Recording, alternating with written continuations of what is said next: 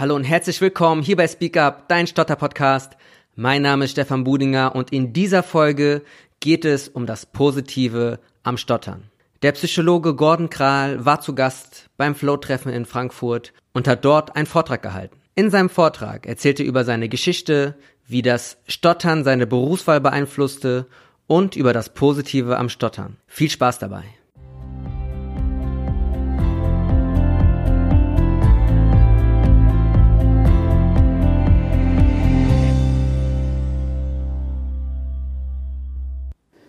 Bin kein Profi, was das Thema Stottern angeht und auch kein Profi, was das Thema Stottertherapie angeht. Also keine Ahnung, wie Stottertherapie allgemein geht. Ich kann nur sagen, wie meine gegangen ist und äh, auch die Wege, die ich hier beschreibe, sind sehr individuelle Wege, die müssen für niemanden sonst passen, sozusagen. Das wäre eine sehr individuelle Sichtweise. Vielleicht um so ein bisschen was zu mir zu sagen, wie wahrscheinlich jeder hier stottere ich schon seit Ewigkeiten, habe lustige Therapieversuche hinter mir, also war fast alles dabei. Angefangen als mit der Psychi Psychiatrie sozusagen, die sich versucht haben, aus irgendwelchen Gründen hat das nicht funktioniert. Dann kam ein Psychologe dran, der hat dann auch versucht, irgendwas zu machen, es hat auch nicht so gut funktioniert. Dann kam der Logopäde dran, der hat zumindest ein bisschen was machen können, also ich stotterte dann zumindest besser, das war schon mal was. Äh, und dann kam eine richtige Stottertherapie in Bonn und dann war es ein bisschen besser. Das war so die grobe Auswahl. Was bei mir vielleicht so ein bisschen speziell ist, ich hatte immer schon wenig Angst. Also es war schon so, ein, so, eine, so eine gewisse Grundart. Also wenn man überlegt, was ich alles von Beruf werden wollte, Priester war das Erste, was ich werden wollte nachdem ich mitbekommen habe, dass das mit den Frauen dann doch etwas limitiert wäre. Als Priester dachte ich mir dann doch äh, nicht so eine, so eine gute Wahl. Aber es waren immer sprechende Berufe. Also mir kam gar nicht in den Sinn, dass man was anderes machen könnte. Und so habe ich auch so in der Schule und im Studium so meine Sache vor mich hin gemacht und ich habe mich immer gewundert, dass andere Leute sich daran stören, dass ich irgendwie äh, äh, Probleme mit dem Sprechen habe. Es gab Momente, wo es für mich auch schwierig wurde. Also es war jetzt nicht so, dass alles äh, super war, aber ähm, es war nie so, dass ich gesagt habe, ich mache Dinge nicht. Ähm, das ist vielleicht auch ein Teil, äh, von dem ich annehme, dass das eine positive Wirkung hat, dass man einfach sagt, man lässt sich so wenig wie möglich beeinflussen in dem, was man tun will. Ich bin da von anderen Leuten beeinflusst worden, also ich wollte Lehrer, Lehrer werden und das Gesundheitsamt hat mich zart darauf hingewiesen, äh, dass es mit der Verbeamtung vielleicht ein bisschen schwierig werden könnte. Mein Stottern war deutlich schlimmer als jetzt, also deutlichst, ja. Es war nicht so, dass man es nicht hören konnte und äh, irgendwie sagte man, das mit der Beamtung wäre so schlecht, dass ich gesagt habe, na gut, dann mache ich es nicht. Bundeswehr war mal ein Thema, Offizier wollte ich werden. Es hat alles wunderbar geklappt, alle Tests äh, super absolviert, bis dann äh, der Stabsarzt sagte, ja, mit dem Stottern ist so ein bisschen die Schwierigkeit, äh, im Kriegsfall können ich ja nicht schnell Befehle geben. Im Grundsatz stimmt das schon, aber da, wo ich eingesetzt äh, gewesen wäre, wäre das nicht so relevant gewesen. Aber wie auch immer, war dann auch das mit dem Offizier halt äh, nicht äh, mehr drin. Ne? Also dann war so Psychologie noch so eine, so eine dritte Option. Die Psychologen sagen ja zu nichts Nein. Und ähm, so war es das dann auch. Ne? Also im Studium drin waren, fanden das alle super, dass da jemand da ist, der irgendwie stottert und irgendwie alle super, super hilfreich und auch in der Psychotherapieausbildung im Grunde wenig hörten. Aber ich habe von anderen Leuten gehört, die auch Psychologie studiert haben, ebenfalls stottern, dass die dann schon ein bisschen mehr Probleme hatten. Woran das lag, weiß ich jetzt auch nicht. Aber bei mir war es relativ äh, problemlos. Es soll ja heute um die positiven Auswirkungen gehen. Also was kann man positiv beim Stottern mitnehmen? Naja, jeder hier am Tisch würde wahrscheinlich, wenn er die Wahl hätte am Anfang seines Lebens, will er gerne Stotterer werden, sagen vermutlich nein. Also äh, ich kann mir nicht vorstellen, dass ich jetzt gesagt hätte, juhu, ich suche mir jetzt was aus und ich wünsche mir gerne nicht richtig sprechen zu können. Aber ähm, jetzt ist es ja nun mal so, man äh, kann das in den meisten Fällen ja auch nicht mehr ändern. Also darum äh, ist die Frage, was kann man dem wenigsten Positives abgewinnen. Bei mir waren es ein paar praktische Dinge, auf die würde ich zuerst eingehen und dann ein paar tiefer gehenden. Die praktischen Dinge waren relativ einfach. Ich habe mitbekommen in der Stotterertherapie, dass Frauen ansprechen, was mit 18, 19 noch ein großes Thema war. Äh, klappt mit Stottern herrlich. Das war ein Para, Para, äh, Paradies, ja. Äh, das hätte ich mir gar nicht so ähm, ausgemalt, weil in meiner Fantasie war das so, dass es ein großes Handy, Handicap war, ja. Aber ich habe meine Altersgenossen gesehen, die Frauen angesprochen haben, die haben sehr früh einen Korb gekriegt, ne?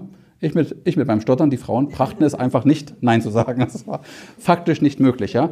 Ähm, ich musste dann zwar, wenn ich das im, im, Gespräch war, immer noch darum kämpfen. Also ich musste immer noch gucken, dass ich noch äh, im Spiel bleibe. Aber es war erstmal leichter. Ne? Dachte ich mir, super, das kann man schon mal nehmen. Prüfungen, herrlich. Also wenn man in eine mündliche Prüfung in der, in der Uni geht, nichts ist besser als zu stottern. Ich sehe irgendwie so aus, als ob ich Dinge weiß und äh, viele Dinge weiß ich aber nicht. Und äh, der Prüfer nahm aber immer an, dass ich es weiß. Ne? Und wenn ich irgendwas nicht wusste, stotterte ich halt einfach länger, bis der Prüfer mir irgendwann sagte, meinen Sie nicht das und das? Und ich so, exakt. Ne? Ähm, also das war im Grunde eine relativ angenehme Ange Angelegenheit. Auch der Smalltalk. Ich bin nicht so gut im Smalltalk, muss man sagen. Also so zu fragen, wie das Wetter und sowas ist. Ne?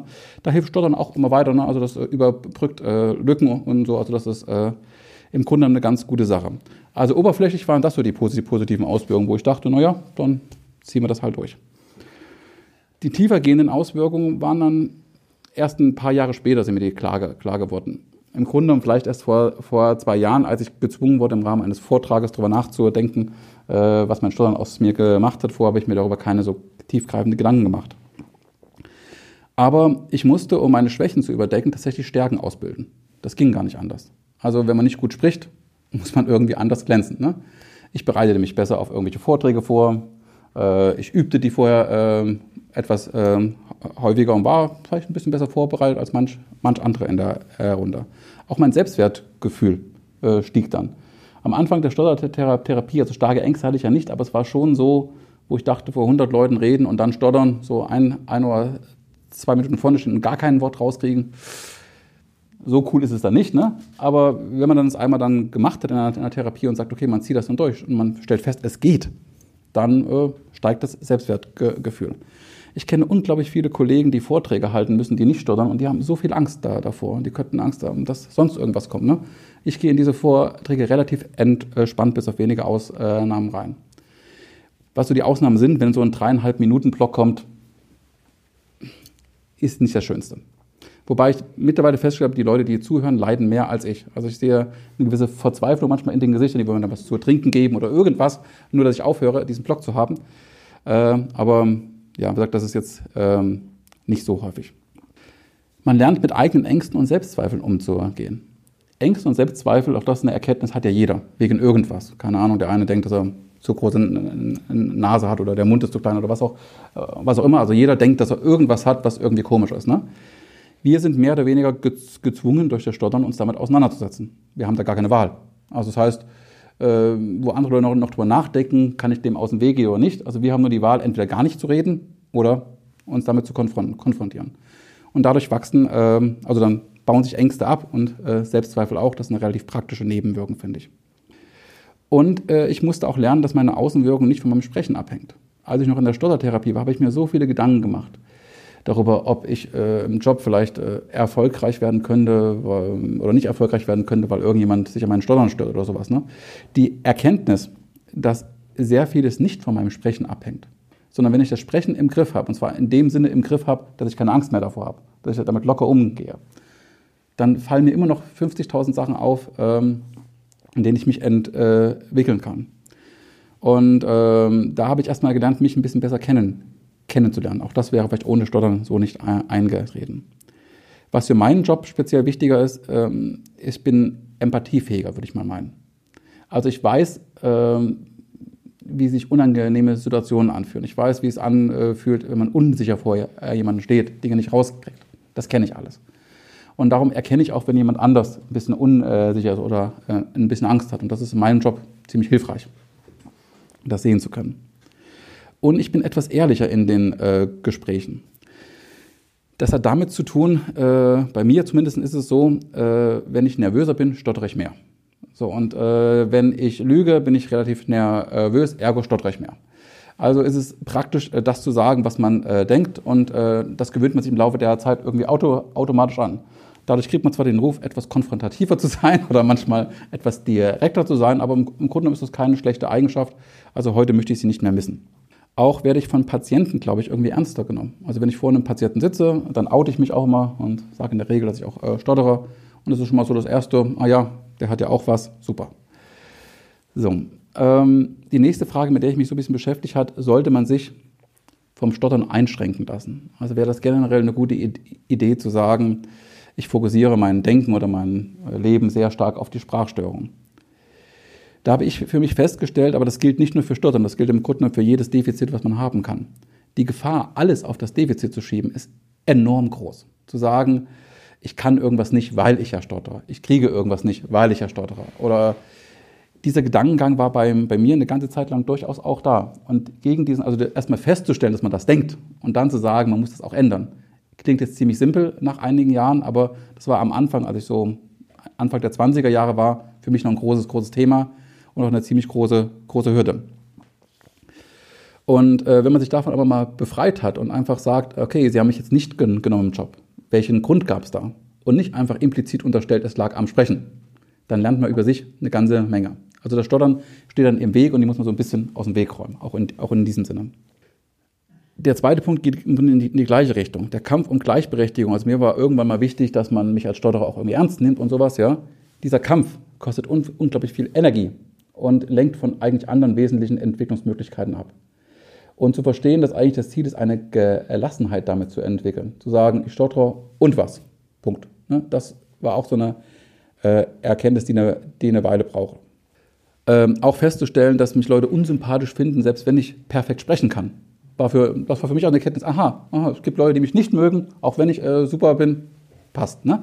Das war für mich eine ziemlich wichtige äh, Sache. Ähm, sich selbst, äh, also auch, auch zu lernen, sich selbst nicht zu überfordern, ist wichtig. Nach der Therapie dachte ich, ich muss mich immer konfrontieren, immer nach vorne gehen, immer keine Angst haben und immer. Nein, manchmal geht es einem halt nicht so gut. Und manchmal, keine Ahnung, bei mir war es so, wenn ich eine Rede gehalten habe vor irgendwie mehreren hundert Leuten, ich glaube, ich wäre auch aufgeregt gewesen ohne das äh, Stottern.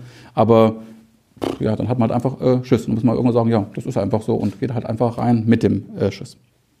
Und man muss akzeptieren, dass es tatsächlich gewisse Grenzen gibt. Also äh, dass ich in der Telefonzentrale eines Rettungsdienstes einges eingesetzt werde, das ist soweit klar. Das wird wohl nicht sein und Nachrichtensprecher werde ich vermutlich auch nicht werden. Ja? Die nächste Frage, die man so mit dem positiven Umgang sich stellen kann, sollte man äh, immer äh, konfrontativ damit umgehen? Ich meine für mich, nein. Ich will nicht immer der kämpfende Stotterer sein. Und ich will nicht immer als Stotterer auch wahrge wahrgenommen werden. Ich will als Gordon wahrgenommen werden, der auch stottert. Ähm, darum konfrontativ, wenn man das Gefühl hat, man hat selbst zu viel Druck. Also immer, wenn ich selbst zu viel Druck habe, dann würde ich mich outen. Dann würde ich sagen, so und so ist es und die, die Karten auf den Tisch legen. Das nimmt den Druck raus. Ja? Aber natürlich wäre die Meisterklasse, es nicht zu sagen, zu einem großen Vortrag zu gehen und einfach einen Stotterblock von zwei Minuten zu haben und auch nicht sich dafür zu entschuldigen und, nicht zu sagen, dass man Stotterer ist und sagen, es ist einfach so, nächstes weiter. Da bin ich noch nicht ganz, aber möglicherweise auf dem Weg. Mein Fazit mit, mit dem Konfrontation ist also, das ist eher ein entspannter Umgang im Grunde das Ziel wäre. Welche Strategien gibt es im Umgang damit? Naja, ähm, ich musste mir angewöhnen, auch nach der Stotterertherapie auf alle Probleme und Entwicklungsmöglichkeiten bei mir zu schauen. Und das war, glaube ich, ein Riesenschritt. Weg von dem Stottern hin zu anderen Dingen. Ähm, und diese Strategie muss man sich immer wieder klar machen. Wenn irgendwas nicht klappt, wenn man vor irgendwas Angst hat, muss man sich wirklich die Frage stellen, hat man Angst, weil man nicht sprechen kann oder gibt es andere Gründe? Und die anderen Gründe fallen hintenrum. Wir kümmern uns so sehr meistens um das Sprechen, so sehr flüssig zu sprechen, dass wir die Tatsache ähm, ignorieren, vor einer großen Gruppe zu reden, kann auch so Angst äh, machen. Ne? Und darum muss ich mich auch irgendwie kümmern. Ähm, was mir auch äh, durch das äh, Psychologiestudium klar geworden ist und durch die Therapieausbildung, es gibt fast niemanden da draußen, der keine Schwierigkeiten hat. Selbst die idealsten Menschen mit ihren schönen Häusern und ihren Frauen und Kindern und Hunden, ja, selbst die sitzen in der Psychotherapie vor mir und sagen, das und das klappt nicht und das und das ist schwierig. Ne? Also es gab keinen Typus Menschen, der nicht vor mir, vor mir, vor, vor mir saß. Die Schlussfolgerung für mich, für mich daraus war, jeder hat irgendwie seine, seine Probleme, jeder hat irgendwie seine äh, Ängste, mit denen er zu kämpfen hat. Bei mir ist der Nachteil, man kann es manchmal hören.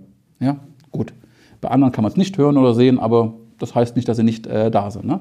Das heißt, dass ich so mir selbst Leid getan habe, ein Stück weit, fällt damit weg. Das heißt, okay, mein Ding kann man hören, aber es ist nicht weniger schlimm oder schlimmer als das, was andere Leute haben. Für mich ist in den Jahren so eine Mischung aus Mut, Konfrontation und Gelassenheit entstanden. Also wenn ich mal nicht so mutig war, dann habe ich versucht, zu mir zu sagen, dann nimm es halt einfach so hin, nimm es entspannt hin, dann hattest du Angst, so what. Wenn ich die Mut hatte, sagte ich, dann gehe ich halt rein und konfrontiere mich noch mit einer Rede mehr. Ja? Also so, je nachdem, wie es mir ging. Aber dieser Druck, den ich mir die Jahre, in den jungen Jahren gemacht habe, den habe ich mir versucht, ein bisschen zu äh, nehmen. Im Übrigen mit dieser Einstellung wurde das Sprechen derart viel besser, dass mir viele Leute sagen, sie hören gar nicht mehr, dass ich äh, äh, äh stottere. Und das ist äh, für mich ziemlich äh, fantastisch gewesen, wenn ich überlege, wie ich vorher gesteuert habe. Konstruktiv denken zu lernen war für mich auch wichtig. Also das, was ich jetzt sage, klingt als Psychologe vielleicht ein bisschen komisch, aber ich bin kein Fan von posit positiven Denken. Ähm, ich finde negatives Denken schlecht, weil negatives Denken führt dazu, dass man einfach keine Motivation auf Dinge hat. Das ist nicht gut. Aber positives Denken führt dazu, dass man sich in der Regel überfordert. Man denkt, man schafft irgendwie alles und beachtet aber nicht, dass es vielleicht noch innere Grenzen gibt, die man ernst nehmen soll. Konstruktiv zu denken finde ich wichtig. Also sich wirklich realistisch zu überlegen, was kann man machen, welchen Ängsten kann man sich stellen, was ist der nächste Schritt. Ja? Ähm, und das musste ich auch erst lernen, weil in der Therapie lernt man immer so dieses, ja, jetzt muss man nach vorne gehen und noch einen Schritt mehr und noch mal mehr. Und darum musste ich erst wieder ein Stück wegzugehen und sagen, nein, das, das macht mir Druck. Das ist mir zu, äh, zu viel. Ich will ein bisschen weniger Druck haben und lieber den Therapeuten als eine Art äh, Trainer vor, äh, vor, äh, vorstehen, der mit mir an den Problemen arbeitet, die ich auch ganz kon konkret habe. Und ich möchte nicht zum, besser, zum besten Stotterer aller, äh, aller Zeiten werden. Was auch wichtig war, dass man destruktive Denkmuster erkennen muss. Das klingt banaler, als es ist. Also das finde ich relativ schwer. Weil viele Denkmuster bei mir habe ich gar nicht äh, gemerkt wie ich ja auch vorhin schon gesagt habe, ich habe mich nicht wahrgenommen als jemand, der große Angst hat.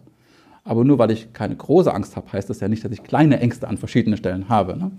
Und da einfach zu sagen, naja, aus welchem Grund sind die, diese, diese kleinen Ängste da? Naja, jemand könnte doof über mich denken, jemand könnte so, also diese Denkmuster zu identifizieren und zu sagen, ähm, also erstmal anzuerkennen, dass die ja wahrscheinlich jeder hat, aber auch, auch dann zu sagen, um die zu ändern, muss ich sie wissen. Und dann muss ich wissen, ähm, wie kann ich die Angst, und das kann man in vielen Fällen positiv formulieren. Also wenn ich sage, ich habe Angst davor, dass jemand schlecht über mich denkt, kann ich ja auch, auch sagen, mir sind die Meinungen von anderen Menschen wichtig. Ne? Das wäre etwas positive Aussage als die andere. Der letzte und vielleicht ähm, für mich wichtigste Punkt ist, ähm, Humor ist eine wichtige Sache. Also in der Therapie ist es so, dass es manchmal so ist, dass ich tatsächlich einzelne Wörter nicht rauskriege. Und die sind manchmal abenteuerlich. Ne? Da, da, sitzt man da, man will nicht vermeiden, man, will dies, man könnte es auch anders aus, ausdrücken, klar. Aber man will es nicht vermeiden, man will dem Patienten auch zeigen, mit seinen Ängsten, man muss nicht vermeiden, man kann da durchgehen, also muss man da auch durch. Ne? Da ist man eine Art äh, Zugzwang ne? und dann sitzt man dann eine Minute an irgendeinem blöden Wort. Ne? Und irgendwann kommt so eine Situation drauf, wo ich es lustig finde, wo der Patient es lustig findet und dann, naja, dann kommt halt, was kommen muss. Ne? Dann ist halt wichtig, dass ich der Erste bin, der darüber lacht und der auch der Erste bin, der darüber irgendeine Art von äh, Witze, Witze macht. Ne? Ich erlebe es auch im Kino häufiger so. Es gab, ich glaube, die meisten sind zu jung dafür, einen Fisch namens Wanda, ein Film, oder einige nicken. Ja, da gab es eine Szene mit einem Stotterer. Ja? Der Stotterer war eigentlich ganz sympathisch, fand ich, ne? aber der Stottern war schon relativ heftig. Ne? Und es war natürlich auch relativ komisch. Ne? Und ich habe da was erlebt, was ich mir Lebtag gemerkt habe. Ich war mit einem Freundeskreis da ne? und mein gesamter Freundeskreis guckte währenddessen auf mich. Ne? Also das heißt, es war erstmal wichtig, lache ich. Also erst wenn, also erst wenn, wenn, wenn ich das lustig finde, wenn ich lache, dürfen, dürfen, äh, dürfen die lachen. Genau, dann, dann, ist die Genehmigung da. Und das war für mich eine wichtige Botschaft zu, ver, äh, zu verstehen. Aha, ich muss das in die Hand nehmen. Ich muss das tun. Ne? Wenn ich das nicht tue, dann ist es schwierig. Aber bei dem äh, über sich, sich über selbst lustig macht, gibt es so, eine schmale, so ein schmaler Grad. Äh, es darf natürlich nicht zu einem ab, abwertenden Ver, Verhalten führen. Und das, äh, auch wenn ich einem Patienten gegenüber sitze, ist es für mich wichtig zu vermitteln, sich über sich selbst lustig zu machen, ist, ist gut. Man sollte sich auch nicht sehr ernst nehmen, aber sich abzuwerten, das sollte man nicht tun. Ne? Also man sollte immer noch eine gewisse Grenze wahren. Und das ist manchmal, die Grenze zu finden, ist manchmal ein bisschen schwierig. Ne? Ich würde sagen, wenn ich jetzt so ein Fazit ziehen soll, was war, was sind so super positive Strategien? Ist das, was ich jetzt erzählt habe, für mich deutlich wichtiger gewesen als alle Sprachtechniken, die ich habe lernen können. Die Sprachtechniken waren wichtig. Ich musste erstmal lernen, aha, man kann das Steuern auch ändern. Das war auch ein wichtiger Teil. Aber das war nicht das große Ding. Das große Ding war zu merken, ich muss mich ändern. Ich muss mein Denken ändern. Ich muss mein Fühlen ändern. Und das, was ich jetzt beschrieben habe, hat vielleicht einen Zeitraum gebraucht von, naja, acht, acht, bis, acht bis zehn Jahren. Also es war nicht so, dass ich dann eines Tages da saß und gesagt habe, so jetzt weiß ich's und jetzt äh, kann ich das machen, sondern das, das dauerte wirklich lange, Schritt für Schritt, immer ein bisschen mehr. Und auch heute gibt es noch immer noch äh, Situationen, wo ich viele dieser Probleme, die ich dachte überwunden habe, immer noch, noch mal, noch mal habe. Also ich glaube, so richtig hundertprozentig fertig wird man damit wahrscheinlich nie. Also zumindest rechne ich nicht damit, dass ich 100% ent, äh, entspannt bis zu meinem Lebensende werde. Aber wie gesagt, das ist jetzt äh, nicht zum, äh, zum Generalisieren geneigt, sondern das war so mein Weg, damit umzugehen.